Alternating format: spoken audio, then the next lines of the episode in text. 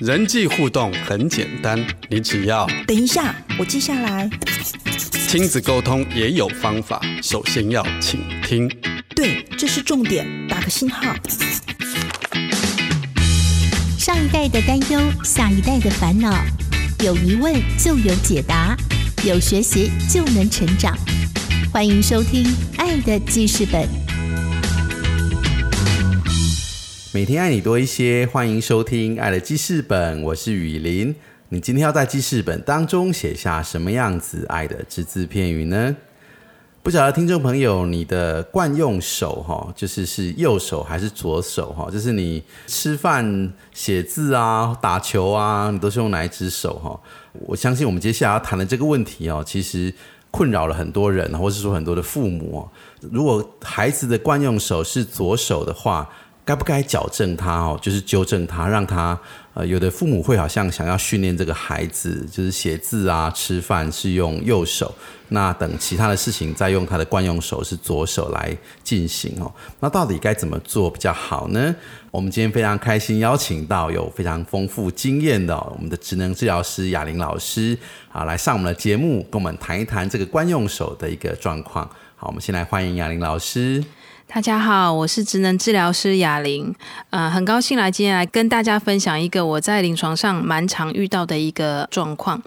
其实很多时候，我们职能治疗师最厉害的就是评估孩子的精细动作跟书写能力。那当孩子在学校的时候有书写上的状况的时候，可能就会被老师建议转介到复健科里面去评估他是不是有书写上的问题。那我们当我们在评估孩子有书写问题的时候，其实我们会常常做一个呃测验，就是惯用手的测验，来看看他所使用书写的那一只手是不是他的惯用手。你会发现，有时候孩子在书写上是有状况的时候，很长，呃，有一部分的比例，当然不是完全很长，就是有一部分的比例会出现是今天孩子不是用他的惯用手来书写，哦，或是说正确的说法就是孩子不是用他优势的那一只手来书写，哦，好来做书写的这个活动，所以以至于他在书写的过程中会出现一些状况，那特别像是书写缓慢呐。或是力道的控制比较不好。大家也知道，小学生还蛮多的，有百分之六十到七十的比例，他的活动都跟书写有关。一旦他的书写的速度或是他书写的呃能力是有状况的话，那就会影响到他大部分的时间，其实他也是会有状况的。所以这时候就会被转介过来，我们让我们评估。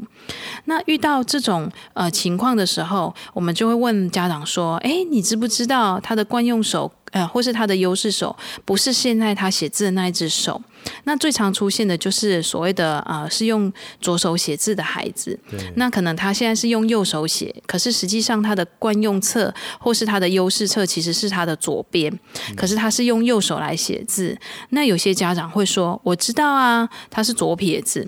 那我就会问他说：“那你为什么会想要让他用右手写字呢？”他就会说：“因为我会觉得。”右手才是正确的写字的一个手。那当然，理由也还有包括说，因为现在啊，我们在写字的过程中，我们的那个书写的笔画都是右手的那种笔画，所以他如果是用左手写字的话，那他的笔画就会跟人家不一样，那他学起来可能就会有困难。那这是另外一个啊，他们家长的看法。那当然，有些家长就会说，因为你看哦，大家都一起吃饭，一起写字，我的孩子就是跟人家不一样，所以他如果坐在就是在跟人家一起吃饭的时候，人家都是用右手吃饭，他是用左手拿汤匙，那好像就会跟隔壁的人这样挤来挤去，然后会打架的样子，所以他觉得这样是不是很方便的？那当然，有些人就会觉得，就是左撇子看起来就是怪怪的，然后这是不好的，所以他就是要强制去改变它。可是呢，其实我很想跟大家分享的是说。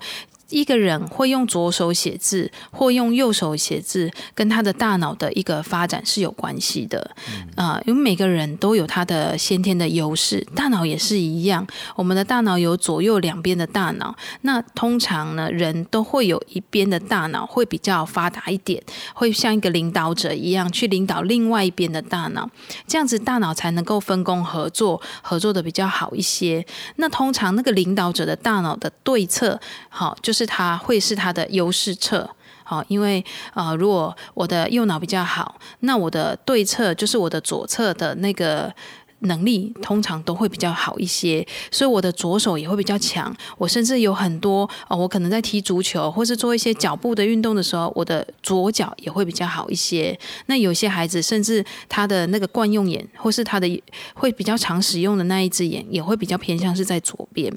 那如果说今天是左脑比较发达的孩子，或是能力比较好的孩子，那他的使用的呃比较优势那一只手可能就是右手。那这时候他的写字也偏向于，或是他在操作的过程中也都会比较偏向于是右手。那所以他在发展的过程中，渐渐的他的优势的手就会变成他的惯用的那一只手。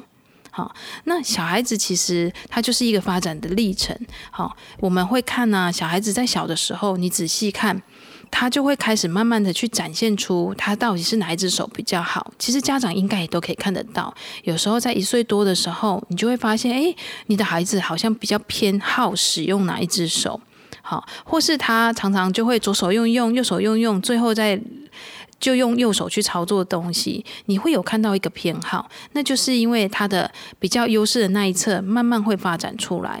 那当他比较好的那一侧被发展出来的时候，他就会开始在操作的过程中，像操作玩具啊，或是操作一些你买给他的一些教具的时候，他就会比较习惯用他优势的那一侧去操作教具。例如，他可能会用优势的那一侧去拿夹子来夹东西，或是用优势的那一侧去啊、去旋旋转那个瓶口。那这其实都是一个历程。你大概两岁多的时候，甚至两岁半的时候，你应该很明显的可以看出孩子到底哪一只手是很常去使用的。那当孩子在三岁的时候呢，渐渐的他有很多时候就要开始发展未来的工具操作能力，所以你就会发现孩子开始会使用夹子啊，使用筷子啊，甚至会用一些彩色笔或蜡笔开始做一些简单的涂鸦跟着色。那你的优势的那一只手，常常到最后就会变成在这些操作的历程里面，成为你的惯用手。那惯用手到最后要做什么呢？是因为我们的人类的手的发展，最重要的最后的目的是来用来让我们操作精细的工具。那什么是精细的工具呢？对中国人来讲，就是筷子、汤匙还有笔。那对外国人来讲，可能就是刀叉类的东西，还有就是一些也是一样，也是笔。那越是难的工具，通常就越需要呃优势的那一只手来操作，是比较容易好操作的。但是我们如果在这个过程中，我们的孩子他的优势侧没有最后渐渐发展成惯用侧的时候呢，你会发现孩子在操作一些比较精细的东西上来讲，就会产生困难。好，所以这就是我很想跟大家提到的一个观念，就是我们可不可以让我们的孩子在用他的优势册，最后渐渐培养成惯用册？因为这是一个人类正常的一个发展的历程，在一岁。多的时候，可以看见孩子喜欢用哪一只手；在两岁半的时候，可以看到孩子好像已经有点在固定用某一只手；在三岁半的时候，最晚三岁半的时候，你应该可以很明确的看到孩子有一个所谓的惯用手，这就是人类整个一个手的发展的历程。那惯用手最后的发展目的，我想要跟大家整理一下，就是来让我们操作未来精细的工具，来让它在操作过程中可以更好的。这就是一个惯用侧的整个的这个发展的历程跟它的目的。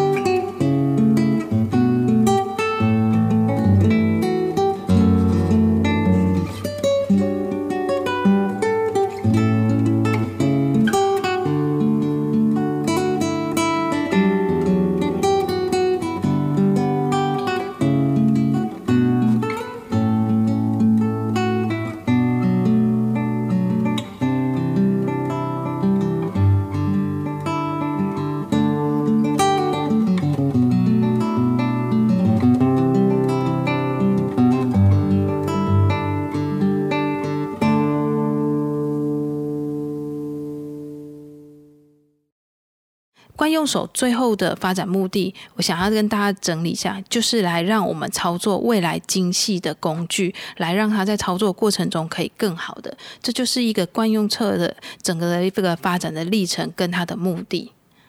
那我们都知道，呃，惯用手的发展的目的是来让我们来操作更精细的工具，使得我们在生活上可以更便利、更迅速，或是更灵巧。可是呢，如果你发现，诶，你的孩子在小时候就比较喜欢用左手，或是比较喜欢用左边，那身为家长的你，你觉得需不需要去诱发他去使用右手来操作东西呢？如果是一个身为治疗师的建议，我会建议家长，如果今天孩子还在一岁多的时候呢，你还是让孩子。多去操作不同的工具，来看看孩子自己会去探索他真正有力的那一只手在哪里。但两岁多的时候，你应该就还是可以很明显看到孩子其实是有比较明确会去使用的那一只手。那这时候我就会建议你，就让他的这只手自然的发展吧，让他优势的那一只手发展成他的惯用手。也就是，如果他优势的那一只手是右手，就把右手发展成惯用手；如果他比较优势、比较灵巧的那一只手是左手，就把他的左手发展成他的惯用手。那有可能你还是会遇到一些哦，你的孩子可能是比较偏好使用左边的孩子。那这时候，身为家长的，我会建议就让他这样子发展吧，不要硬是把它改成用左手。因为其实每个人他其实都有一些先天的特质或是能力，那这个优势的能力最终的目的就是要来发展成更灵巧的动作。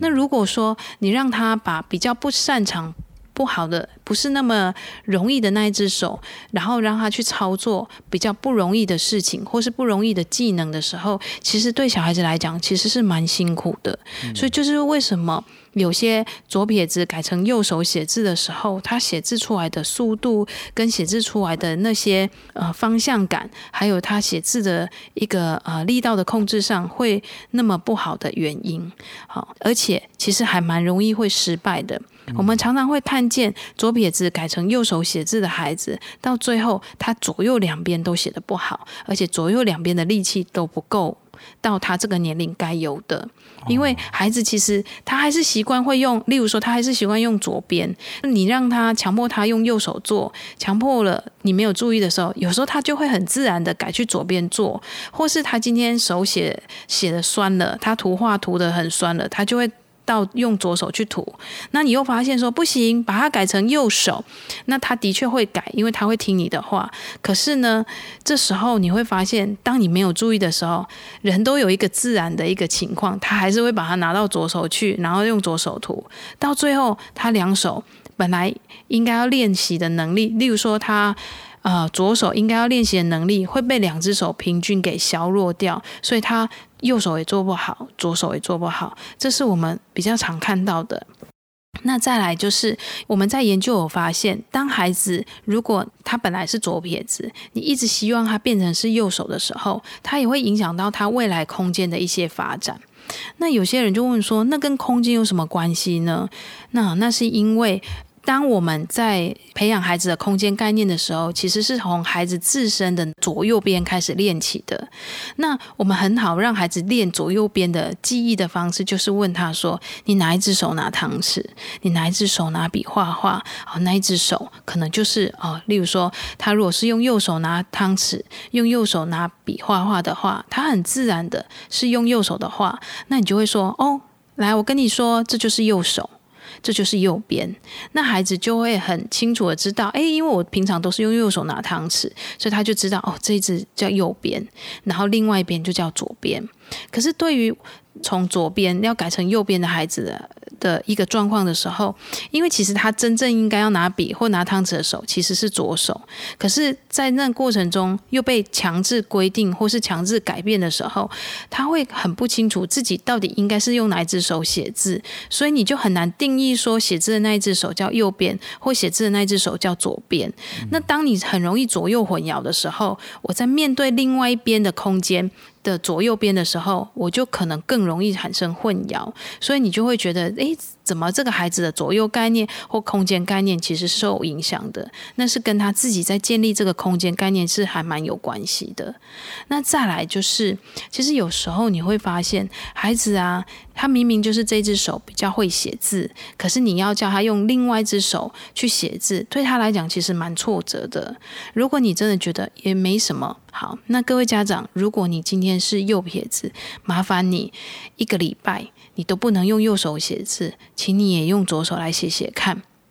你也会觉得很挫折，因为这并不是一件容易的事情。我有一次在大学帮呃大学生上课的时候，我就会请他们利用自己的左手，或是利用自己非写字的那一只手来写他自己的名字的时候，很多大学生都会哇哇叫，或是他们写出来字，他们都自己笑到翻掉了，因为他们觉得怎么会写成歪歪扭扭的。好，所以你就会知道，其实当你比较有能力的那一只手做出比较精细的动作，其实是比较容易的。可是如果你要求了你的孩子，而且是小小的孩子哦，还不是像我是要求大学生，然后让他去做出更困难的，就是对他来讲是一个困难的活动的时候，他其实他的挫折是真的还蛮多的。所以这时候他对写字就会比较没有兴趣，也比较没有信心。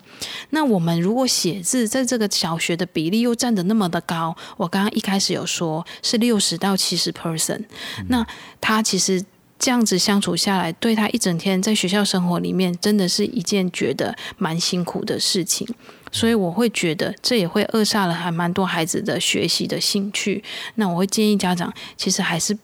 不要刻意去做这件事情，好，因为毕竟。如果你都觉得你自己做起来很辛苦，然后呢，你何必要你的孩子也去经历到这么辛苦？可是却不见得是正确的事情。如果是正确的，那我们辛苦一点没有关系。但是如果这个方向本来就不应该是，就不是正确的，那这个辛苦就变得很不是一个很有意义的事情。那我这在这边很想建议大家说，就是不要刻意去改变孩子的左右手。嗯，那当然。有些家长就会跟我说：“